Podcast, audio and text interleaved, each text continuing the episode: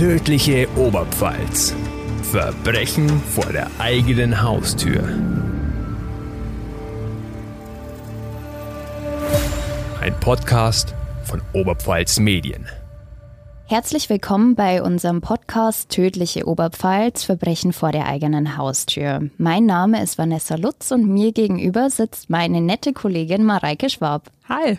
Wir haben heute in Folge 17 für euch einen Fall mitgebracht, bei dem es kein Mordopfer an sich gibt. Es ist ein Fall, der sehr, sehr sprachlos macht, der auch sehr betroffen macht, aber auch zeigt, wie sehr eine kleine Stadt dann doch zusammenhält, wenn es drauf ankommt. Mareike, kannst du ein bisschen erzählen, worum es denn heute geht? Natürlich gerne. Eins vorab noch, wir haben alle Namen geändert. Hm, und auch den Wohnort. Genau. Also der Fall spielt im Jahr 2013 in einer kleinen Stadt in der Oberpfalz. Es geht um Dilara. Dilara ist 13 Jahre alt und wird als friedfertig, gutmütig und auch sehr zuverlässig geschildert. Und die Achtklässlerin will am Dienstag noch so nach der Schule am Nachmittag sich mit Freunden treffen. Als sie dann nicht wie vereinbart um 17 Uhr nach Hause kommt, machen sich die Eltern Sorgen. Denn die Lara ist ja sehr zuverlässig und es ist sehr ungewöhnlich, dass sie nicht zur vereinbarten Zeit zu Hause ist. Und sofort beginnt dann auch die Familie nach ihr zu suchen. Ich muss dazu sagen, die Lara hat türkische Wurzeln und sie sind auch sehr verbunden mit der türkischen Gemeinde in diesem Ort. Wenn es heißt, die Familie macht sich auf die Suche, dann sind da schon ziemlich viele Leute unterwegs. Also mhm. es ist eine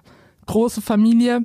Und auch ein großer Zusammenhalt unter den Leuten. Genau. Und gegen 21 Uhr hält es dann der Vater aber nicht mehr aus und er alarmiert auch noch die Polizei. Gegen 22.40 Uhr gibt es dann die Nachricht, dass ein Suchtrupp aus der türkischen Gemeinschaft die 13-Jährige in einem alten Fabrikgebäude gefunden hat. Wie kann man sich das vorstellen? Was war das für ein Fabrikgebäude? In welchem Zustand war das? Also es war ein Gebäude hinter dem alten Bahnhof, also schon ziemlich heruntergekommen. Wenn man sich so die Bilder anschaut, also das ist so ein Treffpunkt für Jugendliche, ich sag mal so ein typisches verlassenes Gebäude, was dann halt so Jugendliche sich aber wieder ein mhm. bisschen wohnlich einrichten. Also auf dem mhm. einen Bild steht auch ein Sofa und die Wände sind bemalt. Ja, so ein typischer Treffpunkt und es ist sehr weitläufig, dieses Gelände. Also es gibt auch noch verschiedene Räume und in dem hinteren Gebäudeteil wird dann eben die Lara gefunden. Der Notarzt erzählt dann, als er dieses Mädchen unter Pappe bedeckt auf so einer Palette gefunden hat, dachte er zunächst, sie ist tot. Denn sie ist komplett blutüberströmt, ihre Körpertemperatur ist auch stark abgesunken und ihr Puls ist kaum noch messbar. Wenn man dann genauer hinguckt, sieht man dann, ihr Gesichtsknochen ist total zertrümmert, ihre Zähne sind ausgeschlagen und der Kiefer ist gebrochen. Und als Tatwaffe liegt dann auch eigentlich direkt neben ihr so ein hand- oder faustgroßer Schotterstein und wahrscheinlich ist der von dem nahegelegenen Bahngleis. Ganz, ganz schrecklich. Und damit ist es ja auch nicht, ja, sehr salopp formuliert getan gewesen oder das war nicht die einzige Tat an dem Mädchen. Nein, ein Unbekannter hat dann auch an ihrem Hals und Oberkörper mit einer Glasscherbe ihr Wunden zugefügt. Ihr Zustand ist eben so kritisch, dass sie sofort ins Klinikum eingeliefert wird. Mhm. Und während sie dann sieben Stunden lang operiert wird, sucht die Polizei nach dem Täter. Hm, wie lange hat es dann gedauert, bis man den geschnappt hat? Ja, so knapp 24 Stunden später hat dann die Polizei den Verdächtigen festgenommen, der Peter. Das ist ein Mitschüler von Dilara. Die beiden kennen sich erst seit kurzem, denn Peter ist neu in der Klasse. Und Zeugen haben die beiden eben zuletzt zusammen gesehen. Außerdem hat Dilara ihrer Freundin noch geschrieben, dass sie sich eben mit Peter trifft. Bei einer Vernehmung räumt Peter dann auch gleich die Tat ein und sagt, er habe es aus Wut getan. Was jetzt natürlich bei mir auch so ein bisschen den ersten Gedanken ein, äh, aufwirft, ein 14-Jähriger, der aus Wut so eine Tat begeht. Also mir fehlen da total die Worte, dass man auch auf sowas kommt in dem Alter. Also wenn ich überlege, als ich noch 14 war, Gott, was, was hat man da großartig gemacht? Na, aber man wäre also sowieso nicht auf so eine Idee gekommen, so was zu machen? Ja, auch die Stadt war darüber ziemlich fassungslos. Es gab dann auch sehr viele Spekulationen. Es hieß, dass die Lara mit Peter in einer Beziehung war. Sie hat sich dann getrennt und dann war eben so ein bisschen die Vermutung, wahrscheinlich war seine Ehre gekränkt und er war wütend darüber und wollte irgendwie sich rächen, sage ich mal. Es waren sehr viele Spekulationen. Peter ist auch Polizei bekannt. Er kommt aus, sag mal, schwierigen Verhältnissen. Also er ist mit seiner Familie ein halbes Jahr davor, also vor der Tat, erst in diesen Ort gezogen, lebt dort mit seiner Mutter, mit vielen Geschwistern Geschwistern und seinem Stiefvater. Und das Jugendamt stand regelmäßig bei dieser Familie vor der Tür, weil Peter auch sehr auffällig war. Also er hat ein Aggressionsproblem gehabt, hat auch immer irgendwie auf dem Schulweg und in der Schule randaliert und es gab zahlreiche Interventionen. Zuletzt sogar auch in dem Jahr, wo die Tat stattfand. Ein Arzt hat dann auch bei Peter eine Aufmerksamkeitsstörung, also ADHS, diagnostiziert. Peter war so ein bisschen das schwarze Schaf der Familie.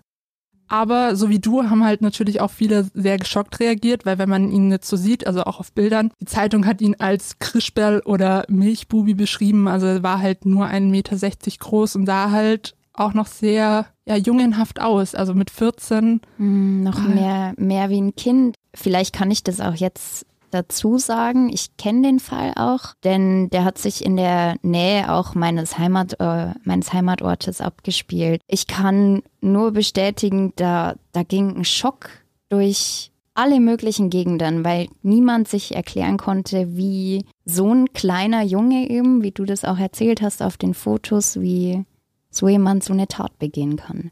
Ja, der Ort hat dann auch zusammengehalten. Also die haben dann direkt am Tag nach der Tat auch eine Lichterkette gebildet und haben dann auch für die Lara gebetet, dass sie auch wieder gesund wird, weil zu dem Zeitpunkt war sie eben noch im Krankenhaus und Peter wurde dann eben dem Haftrichter vorgeführt.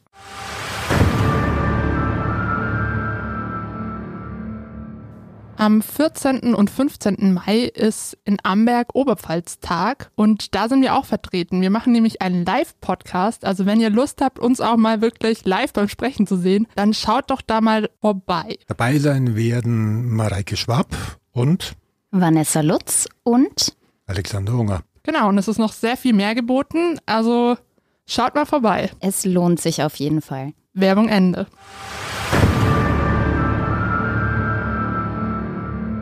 Wie ging es denn dann für die Lara weiter, die ja so schwer verletzt war? Also sie wurde mehrere Stunden lang operiert, noch direkt am Tag, nachdem sie gefunden wurde. Und ihr Gesicht ist jetzt voller Metall und ganz viele Metallplatten sind verschraubt worden, damit halt das Gesicht wieder rekonstruiert wurde. Und es waren insgesamt neun Eingriffe nötig. Aber man muss auch sagen, also die plastische Chirurgie hat auch sehr gute Arbeit geleistet. Also beim Gerichtstermin sieht man eigentlich kaum noch etwas von dieser Tat. Aber natürlich sind das jetzt äußere Verletzungen, aber innerlich muss man sagen, geht es dem Mädchen halt so derzeit gar nicht gut. Hm, das kann man sich gut vorstellen, ja. Genau, also sie hat dem Jungen vertraut. Also man muss auch sagen, so ein bisschen eine Schwärmerei war auch da, vielleicht also auch eine Zuneigung zu ihm. Deswegen war natürlich dieser Schock groß, dass sie so aus dem Hinterhalt von ihm niedergeschlagen wurde. Ja, ihr wurde dann auch eine posttraumatische Belastungsstörung diagnostiziert. Sie hat dann auch nach der Tat kaum noch das Haus verlassen, ist nicht mehr zur Schule gegangen. Und schwierig war es dann halt auch, dass Peters Familie noch in dem Ort gewohnt hat. Also sie wurde halt auch immer damit konfrontiert, genau, ja. Der Rechtsanwalt hat dann auch gesagt, natürlich in einer Großstadt wäre es vielleicht einfacher gewesen, so den Leuten aus dem Weg zu gehen, aber im Dorf, da redet man halt auch. Also ja. es war eine Stadt, aber trotzdem eine kleine Stadt. Eine sehr kleine Stadt, ja. Ja, also ich glaube auch, ähm, jeder, der aus einem kleineren Ort kommt, vor allem auch ähm, aus ländlicheren Regionen wird sich da vielleicht auch in diese Emotion gut hineinfühlen können. Also ich kenne es auch selber aus der Kleinstadt so. Jeder kennt jeden. Jeder hat halt auch so seine gewissen Freundeskreise, mit denen die Leute zusammenhängt. Und es ist ganz, ganz schwierig, sich da wirklich aus dem Weg zu gehen. Egal, ob es jetzt im Supermarkt ist oder bei einem Spaziergang auf der Straße. Man trifft immer auf irgendwen, egal ob es jetzt vielleicht Angehörige der Person sein könnten oder auch Freunde, Bekannte, das lässt sich nicht vermeiden. Und das kann man sich dann vielleicht schon einigermaßen vorstellen, auch wie das für das Mädchen gewesen sein könnte. Also ich vermute, in der Großstadt wäre das wahrscheinlich dann doch einfacher gewesen, ja. auch so ein bisschen unterzutauchen, beziehungsweise wird die Tat auch einfach schneller vergessen. Ja. Und dann ereilte die Familie leider noch einen Schicksalsschlag. Ungefähr vier Monate nach der brutalen Misshandlung von Dilara wird ihr Vater tot in einem Auto aufgefunden, mhm. nähe der tschechischen Grenze. Also man muss dazu sagen, es war ein natürlicher Tod, aber er ist halt mit 50 Jahren plötzlich verstorben. Mhm. Wie ich es auch eingangs schon gesagt habe, es herrschte trotz allem, wahrscheinlich auch, weil es so eine kleine Stadt war, ein wahnsinniger Zusammenhalt. Man kann vielleicht auch dazu sagen, die türkische Gemeinschaft ist super integriert in diese Kleinstadt. Es wurden da Benefizkonzerte veranstaltet, um auch Geld zu sammeln für die Operationen für die Lara und Spenden zu sammeln. Und vielleicht auch zur Info für die Hörer. Darum haben wir auch erwähnt, ähm, also die Herkunft des Opfers und auch der Familie, weil wir schon finden, dass das auch trotz allem vielleicht ein positiver Aspekt in dieser Geschichte ist. Im April 2014 kam es dann endlich zum Prozess. Wie lief der ab? Ja, es waren vier Verhandlungstage angesetzt, 38 Zeugen und drei Gutachter waren geladen. Und da es ja ein Jugendstrafverfahren war, war die Öffentlichkeit ausgeschlossen. Also die Presse, Fotografen und Kameraleute durften nur eine halbe Stunde vor der Verhandlung in den Saal rein, durften Fotos machen und dann als eben Zeugen und Täter reingeholt wurden, mussten die vorher den Raum verlassen. Vielleicht kann man ja zu den einzelnen Verhandlungstagen ein bisschen was erzählen. Ich glaube, ja, es war auch schon ein sehr emotionaler Prozess auch. Definitiv. In den vier Verhandlungstagen wollten alle eben rausfinden, warum Peter das getan hat. Das war bis dahin unklar. Also er hat ja damals bei der ersten Vernehmung gesagt, es geschah aus Wut. Und dann gab es eben im Ort ziemlich viele Spekulationen. Und genau darüber wollten jetzt alle Klarheit haben. Und der Achtklässler der mittlerweile zu dem Zeitpunkt dann auch schon 15 Jahre alt ist, gestand dann eben auch nochmal vor Gericht mit dem Stein die Lara ins Gesicht geschlagen zu haben, mehrere Male, mindestens achtmal, hat dann auch die Rechtsmedizin festgestellt. Und er bestreitet aber den Tötungsvorsatz. Aber das Gericht glaubt ihm die Darstellung nicht. Hm, ja, das kann man auch nachvollziehen. Die Lara wird zu dem Zeitpunkt im Nebenraum vernommen, also weil sie einfach nicht in der Lage war, den Täter noch einmal zu sehen und sollte auch nicht retraumatisiert werden. Wir haben ja eben schon von diesen schweren psychischen Belastungen geredet und deshalb war sie dann nur über Monitor den Richtern zugeschaltet und sie erzählt dann eben, wie es zu dieser Tat aus ihrer Sicht gekommen ist. Und zwar hat sie damals vormittags eine WhatsApp eben vom Peter bekommen. Sie haben nett hin und her geschrieben, also es waren so Sympathiebekundungen. Und dann hat die Lara eben einem Treffen oder ich sag mal einem ersten Date zugesagt. Mhm. Und die allerletzte bedrohliche Nachricht, die Peter ihr dann noch geschickt hat, las sie nicht mehr. Zu mhm. der kommen wir später noch, denn am ersten Verhandlungstag wussten die Presseleute noch nicht, was das ist. Also es wurde sehr, sehr lange unter Verschluss gehalten. Die Lara spazierte dann zusammen mit Peter am alten Bahnhof vorbei und zur verlassenen Fabrik. Das war eben ein typischer Jugendtreffpunkt, mhm. deswegen hat sie sich auch nichts gedacht, warum sie an einen abgelegenen Ort gehen. Und es kommt zur Umarmung und auch zu einem Kuss. Und als sich dann die Lara ein bisschen wegdreht, beziehungsweise den Kopf zur Seite dreht, um sich ein bisschen am Hals zu kratzen, wie sie erzählt, spürt sie dann einen Schlag am Hinterkopf sie ist es halt unerklärlich, was diese Tat ausgelöst hat, denn es gab vorher keinen Streit und keine Forderungen von Peter und auch kein Wutausbruch. Mhm. Deswegen kam dieser Schlag aus dem Nichts. Und nach vier oder fünf Schlägen verlor sie dann auch das Bewusstsein. Aber auch Wahnsinn, ne? Vier oder fünf Schläge aushalten zu müssen, bis man nichts mehr mitbekommt. Das ist auch ziemlich grausam. Und sie lag dann eben fünf Stunden bewusstlos in der Fabrik und kann sich an nichts mehr erinnern. Mhm. Vor Gericht wurden dann auch nochmal ihre Verletzungen aufgezählt und da wird dann auch nochmal deutlich, wie gravierend die waren. Also beide Augenhöhlen waren gebrochen, Nasenbein Trümmerbruch, Schädelbasisbruch, beide Kiefer gebrochen, Jochbeinbruch und dazu halt dann eben noch die Schnittwunden. Also sie war ziemlich zugerichtet. Ja, und da hieß es ja, glaube ich, auch, dass ihr die nur zugefügt werden konnten, als sie schon am Boden lag. Genau, das hat dann der Rechtsmediziner noch bestätigt. Also sie lag da schon am Boden, also war wahrscheinlich auch benommen und wehrlos. Mhm. Und die Lara kommt dann erst in der Klinik wieder zu sich. Es gibt nur ein kleines Problem, und zwar die Lage des Tatorts. Denn so wie sich die Lara eben dran erinnert, ist der Tatort 150 Meter vom Auffindeort entfernt. Und zwar erinnern wir uns, die ist auf einer Palette gefunden worden, von Karton bedeckt und mhm. das liegt eben 150 Meter von der Blutlache entfernt und von den Tatwerkzeugen. Es kann natürlich sein, dass sich die Lara da noch hingeschleppt hat, also hingekrochen irgendwie. Aber der psychiatrische Gutachter sagt auch, dass eine retrograde Amnesie möglich ist. Mhm, was ist das? Das heißt, dass bei dieser Form des Gedächtnisverlusts die Personen nicht mehr in der Lage sind, sich an die Geschehnisse eines dramatischen Ereignisses zu erinnern. Mhm, konnte man das noch aufklären vor Gericht, wie das abgelaufen ist? Oder Nee, bis zum Schluss unklar? widerspricht sich das eben so ein bisschen. Ich meine, an sich, die Verletzungen sind so oder so dieselben. Mhm. Es ist halt nur ein bisschen ungewiss, was dann, ob sie wirklich nach dem vierten Schlag dann schon bewusstlos Mhm. war. Und was sagt Peter zu dieser Version oder wie stellt er seine Sicht auf die Dinge dar? Ja, am ersten Verhandlungstag hält er sich noch ein bisschen zurück. Er sagt nur, dass sie eben gewimmert hat und dann auch nach dem letzten Schlag nicht mehr. Also da bezieht er sich eben auf diesen Punkt, wann sie eben bewusstlos war und an was sich die Lara dann wirklich noch erinnern könnte. Ja, und dann wird er auch noch gefragt, wo er denn die Tatwaffe her hat. Und da sagt er, er hat diesen Stein circa 50 Meter vom Gleisbett entfernt aufgeklaubt und dann die ganze Zeit in der Hand mitgenommen und die Lara hat es nicht gemerkt. Also klingt es ja schon so ein bisschen, als wäre die Tat geplant gewesen und nicht so ein spontaner Wutanfall, wenn er den Stein schon immer in der Hand hatte quasi. Genau, und das kommt dann auch am zweiten Verhandlungstag raus. Da gibt Peter nämlich zu, dass er seine Mitschülerin vergewaltigen wollte. Mit 14 Jahren. Das ist Ja. unfassbar. Und alleine aus diesem Grund hat er ihr eben den Stein über den Schädel gezogen, damit sie eben benommen wird und er dann zur Tat schreiten kann, sage ich mal. Aber als er dann gemerkt hat, was er getan hat, hat er dann eben von ihr abgelassen. Aber er wollte sie eben nur, sage ich mal, handlungsunfähig machen. Ja, und an diesem zweiten Verhandlungstag kommen dann auch noch weitere Details ans Licht. Und zwar hat Peter an den Tagen zuvor auch noch mit anderen Mädchen per WhatsApp geschrieben. Die ließen ihn aber abblitzen und dann hat er es bei Dilara versucht und da konnte er landen. Sie hat ihm aber auch vorher klipp und klar gesagt, dass er sich keine Hoffnung auf mehr, also auf Sex machen braucht.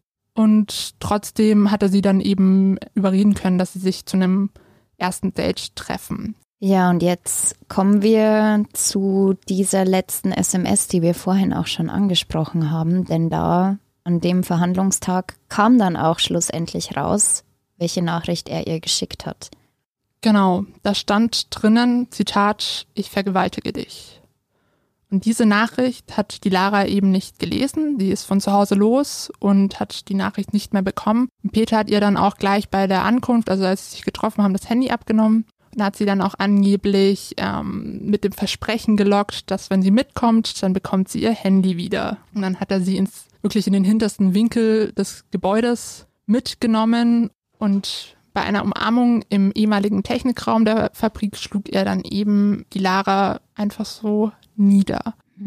Und als er dann bemerkte, was er angerichtet hat, dachte der damals 14-Jährige angeblich nicht mehr an den erhofften Sex. Aus Angst aufzufliegen, schlug er dann so lange zu, bis er das Mädchen für tot hielt. Hm, Also so eine Art Verdeckungstat dann auch ein bisschen.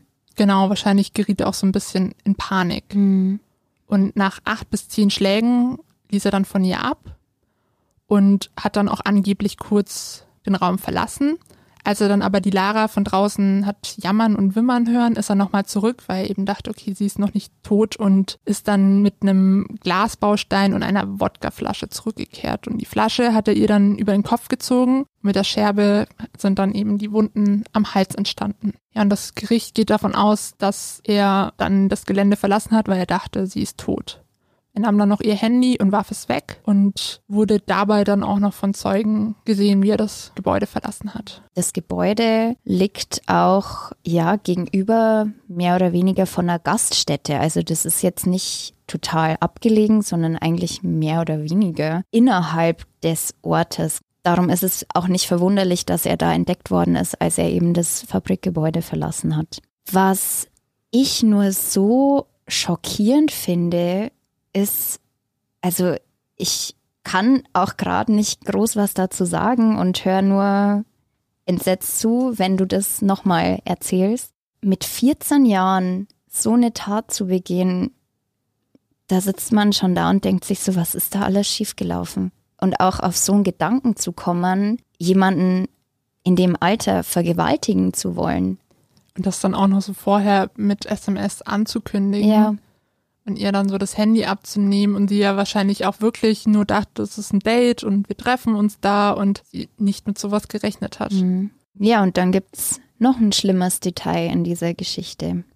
Genau, denn der damals 14-Jährige hätte die Möglichkeit gehabt, auch die Polizei beziehungsweise die, den Suchtrupp früher zu Dilara zu führen. Denn Dilara und Peter wurden auf dem Weg zur Fabrikhalle von einem Zeugen gesehen. Der hat es dann auch sofort der Polizei gemeldet und eine Streife ist dann noch an dem Abend bei Peters Familie vorbeigefahren. Da hat der Schüler aber dann eben gesagt, er hat nichts mit dem Verschwinden zu tun, er weiß auch nicht, wo sie ist und die Streife ist dann wieder abgerückt. Mhm. Das heißt, Lara lag dann eben fünf Stunden lang schwer verletzt in dem Gebäude. Hm, und hat es aber trotzdem zum wie, Glück ja. überlebt, ja.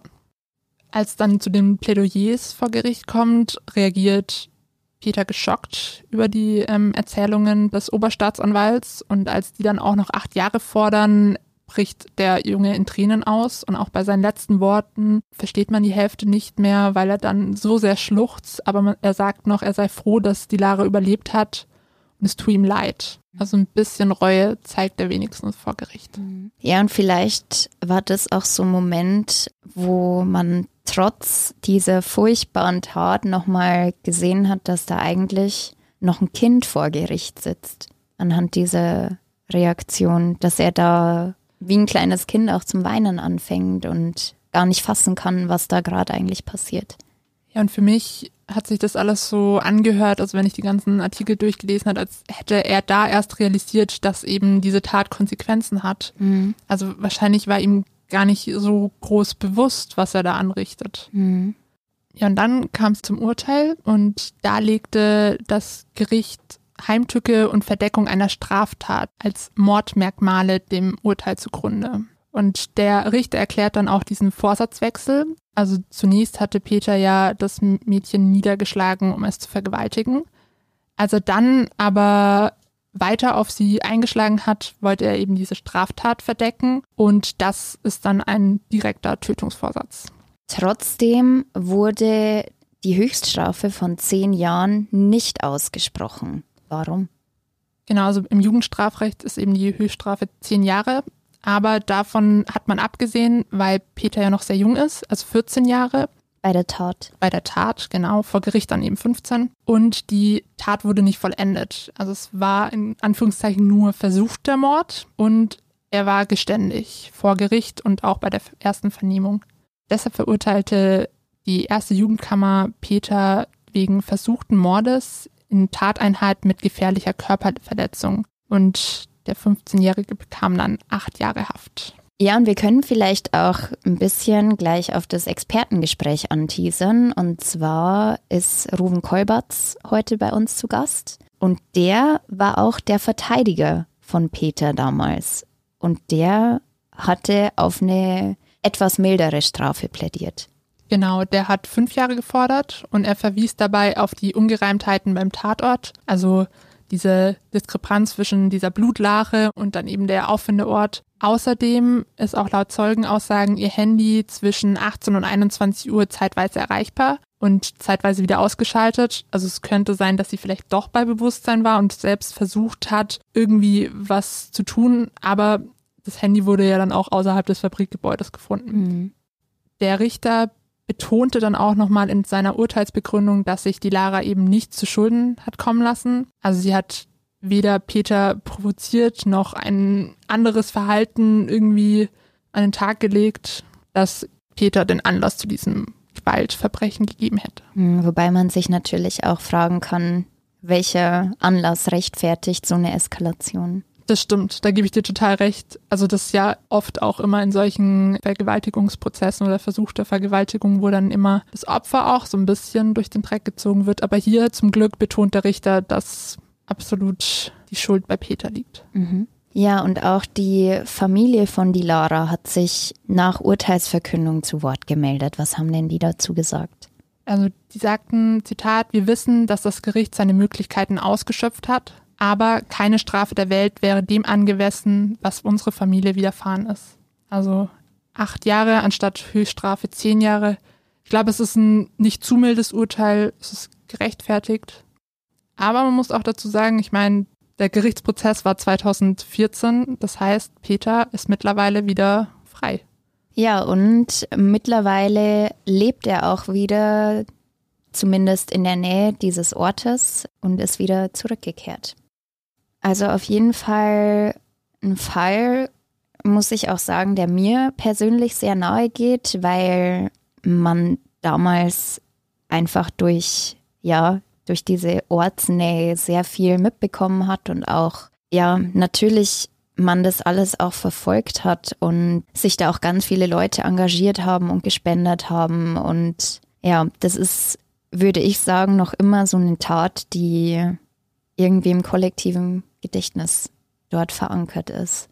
Ja, ich finde, dieser Fall sticht so ein bisschen aus der Masse heraus, weil es eben zwei Kinder bzw. Jugendliche waren. Also sowohl Täter als auch Opfer. Und ich meine, mit 14 Jahren, du hast es vorhin schon erwähnt, da hat man eigentlich anderes im Kopf. Also wenn ich so an meine Jugend denke, klar, vielleicht ist man als Junge noch ein bisschen anders unterwegs, aber trotzdem schon sehr schockierend, muss ich sagen. So ein Gewaltpotenzial auch. Also in dem Alter auch solche kriminellen Gedanken zu haben und kriminellen Absichten zu haben, das ist schon sehr erschütternd und wo man sich dann natürlich vielleicht auch denkt, wenn es all diese Probleme gab und wenn auch bekannter war, dass in dieser, innerhalb dieser ja, Familie es Schwierigkeiten gab und da auch das Jugendamt wohl öfter nachgeguckt hat, dass man trotzdem nicht in welcher Form auch immer rechtzeitig intervenieren konnte. Das macht mich immer so ein bisschen fassungslos, dass da oft so Alarmsignale vorhanden sind, aber immer gefühlt abgewartet wird, bis wirklich mal irgendwas passiert und dann ist natürlich das Entsetzen groß.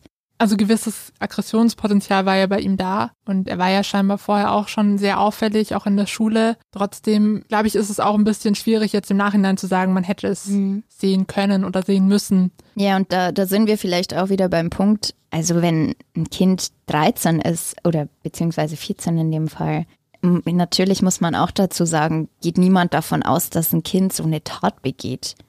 Aber da sind wir wieder beim Punkt, wie, wie entsetzlich das eigentlich ist. Und ich stelle es mir auch total schwer vor, als Verteidiger, da dann trotzdem immer bei so einer Tat das Bestmöglichste für seinen Mandanten rauszuholen. Und genau darüber spricht jetzt unser Kollege Alexander Unger mit Ruven Kolberts, dem Strafverteidiger damals auch von Peter.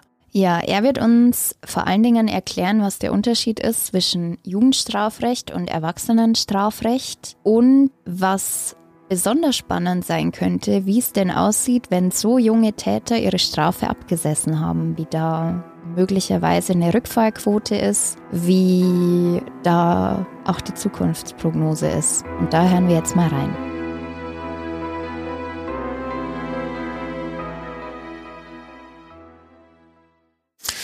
Willkommen beim Podcast Tödliche Oberpfalz. Ich bin Alexander Unger. Am Telefon bin ich verbunden mit Rechtsanwalt und Strafverteidiger Ruben Kolberts. Hallo, Herr Kolberts.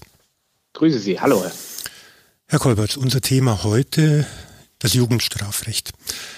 Können Sie in kurzen Sätzen erklären, was der große Unterschied ist zwischen Jugendstrafrecht und Erwachsenenstrafrecht? Hm, kann ich selbstverständlich. Es ist ähm, so, dass ähm, beim Jugendstrafrecht ähm, mal grundsätzlich der Erziehungsgedanke im Vordergrund steht. Beim Erwachsenenstrafrecht ist noch äh, die ähm, Problematik Schuld, ähm, Sühne, generalpräventive ähm, ja, äh, Gedanken, die da eine Rolle spielen.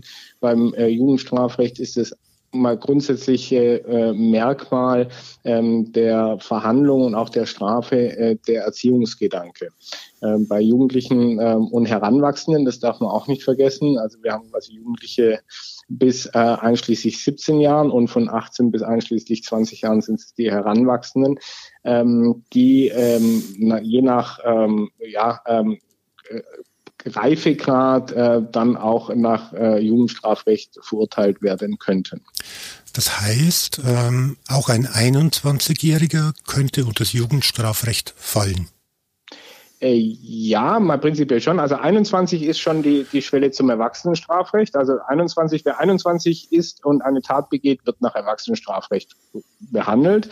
Wenn er aber die Tat mit 20 begangen hat äh, und 21 wird, dann äh, wird er eventuell noch nach Jugendstrafrecht äh, verurteilt, wenn er äh, wenn es eine jugendtypische Tat ist, das ist mal die eine äh, Voraussetzung, oder eben Reifeverzögerung, dass man sagt, äh, er ist eher einem, einem Jugendlichen gleichzustellen wie einem Erwachsenen. Was, Dann ist, mh, was darf ich mir denn unter jugendtypischer Tat vorstellen?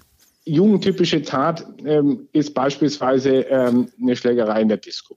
Das ist zum Beispiel was. Wenn, wenn quasi die gruppendynamischen Prozesse äh, einfach so auf denjenigen einwirken, äh, dass man hier sagen kann, das ist äh, jugendtypisch oder jugendtümlich. Also äh, Diebstahl von einem äh, ähm, ja, von einem, von einem Fahrrad beispielsweise oder das Auffrisieren eines Mofas. Äh, das sind alles so, ähm, äh, was Erwachsene jetzt eher weniger machen. Ähm, natürlich kommt es auch vor, dass Erwachsene sowas machen, aber mal grundsätzlich äh, äh, kategorisiert man das eben in den, in den jugendlichen Bereich. Ja.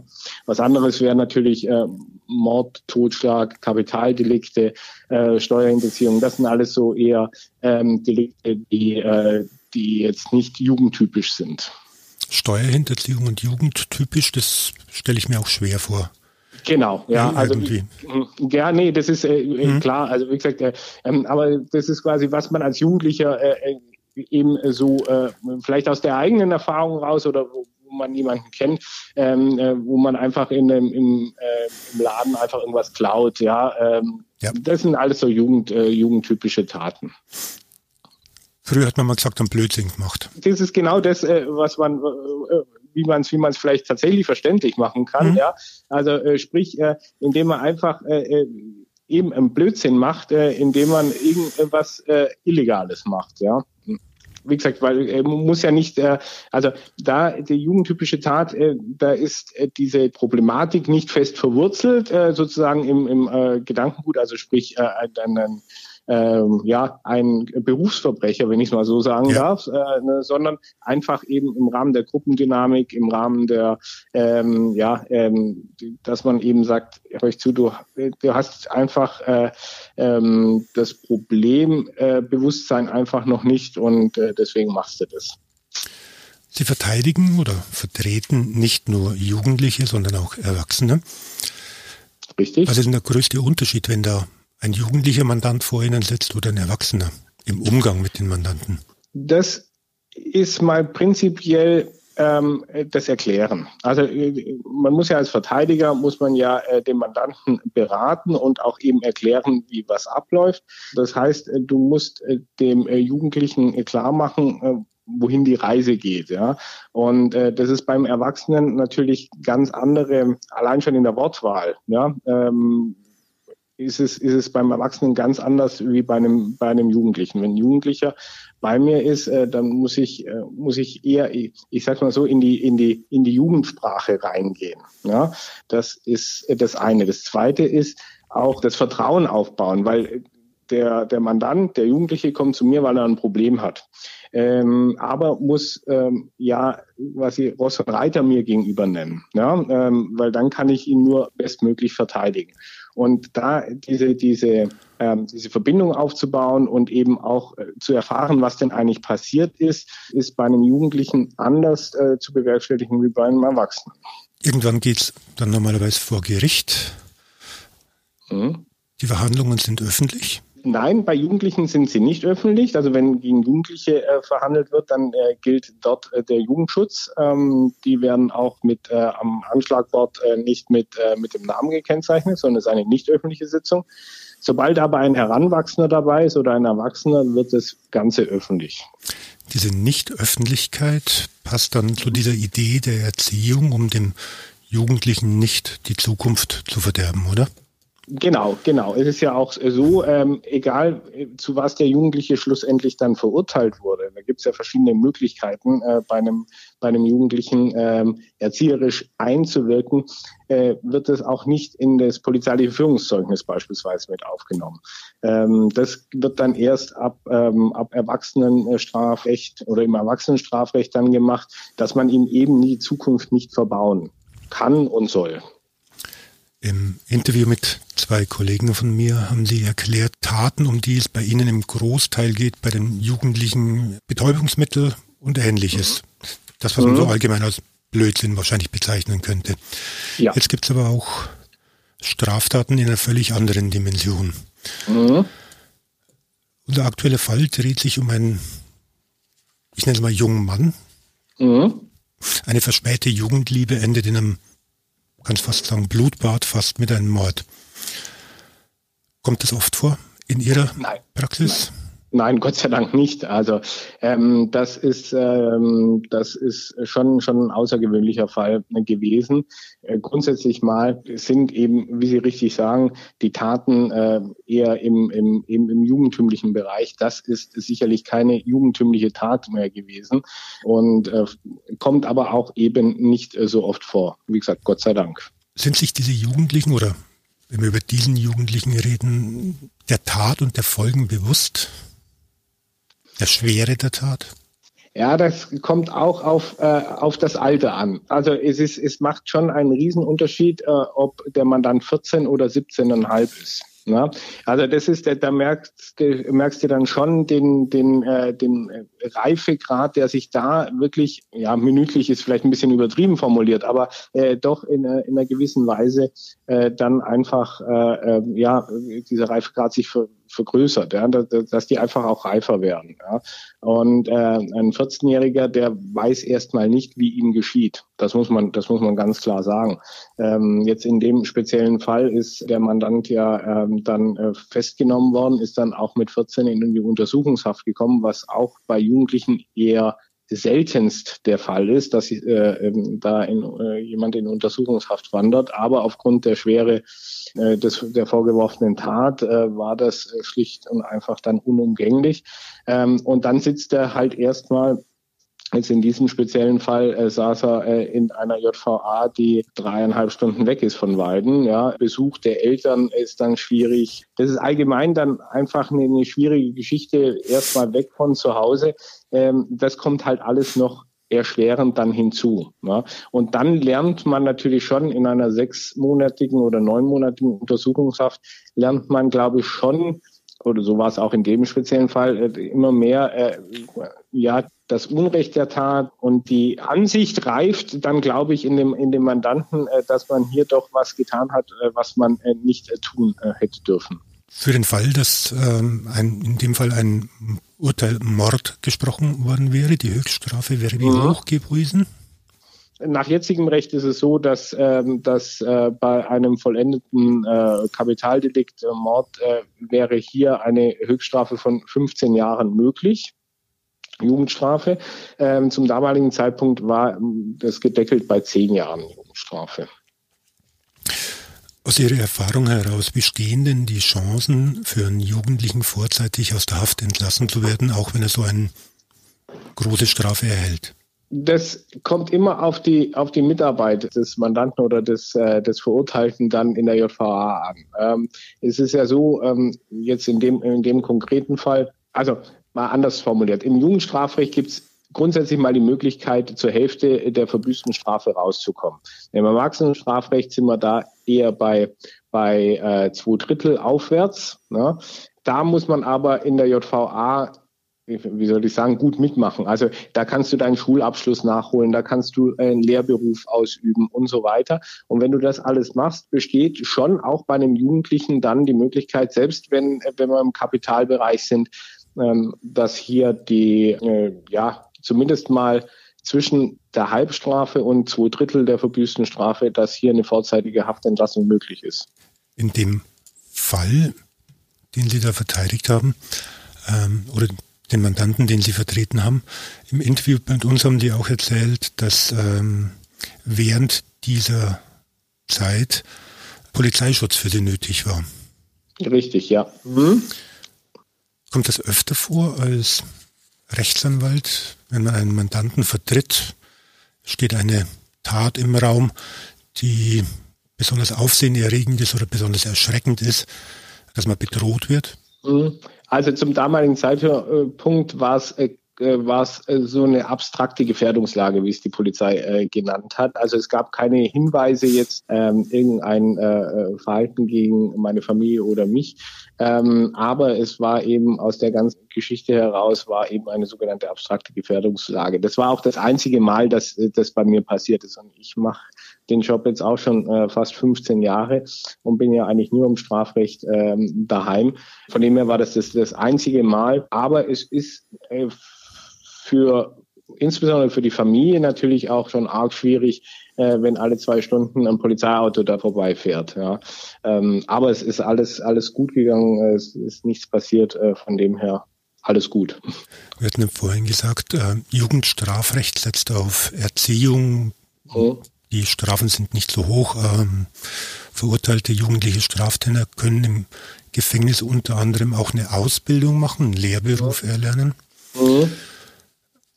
Im Volksmund heißt er, was Sie noch nicht wussten, lernen Sie dann im Gefängnis. ähm, haben Sie wiederkehrende Täter bei Ihnen?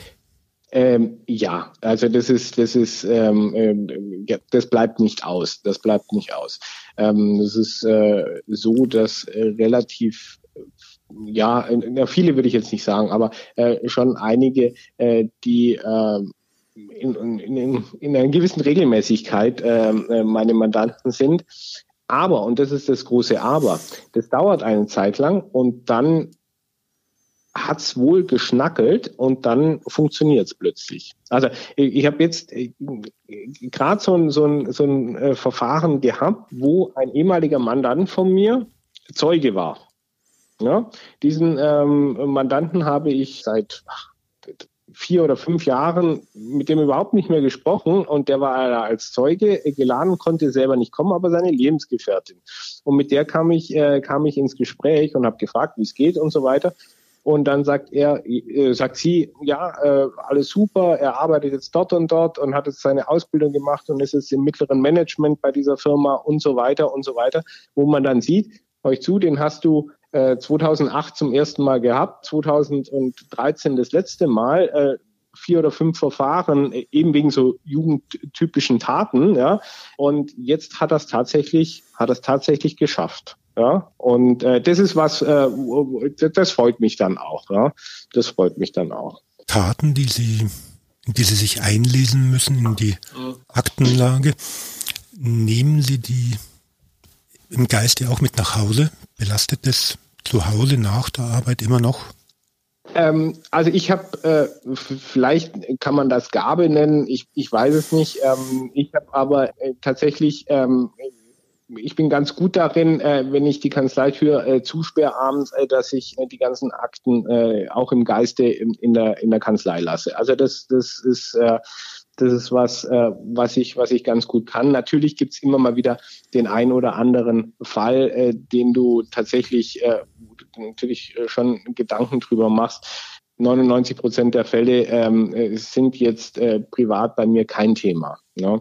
Ähm, aber jetzt gerade gerade in diesem speziellen Fall, äh, das hat mich tatsächlich hat mich tatsächlich ein bisschen ein bisschen beschäftigt. Ich kann mich noch dran erinnern, das Verfahren ist es nur auch schon ein paar Jährchen her, ähm, dass ich nach dem Plädoyer, äh, da haben wir dann äh, Pause gehabt, dass ich äh, mich dann erstmal draußen auf den Stuhl gesetzt habe und äh, drei Minuten mal in, ins Leere geschaut habe. Also äh, das war tatsächlich schon ein relativ anspruchsvolles Verfahren für den Verteidiger, das einen auch äh, ja gewisse Zeit immer mal wieder so ein bisschen beschäftigt und eigentlich äh, nie so ganz losgelassen hat.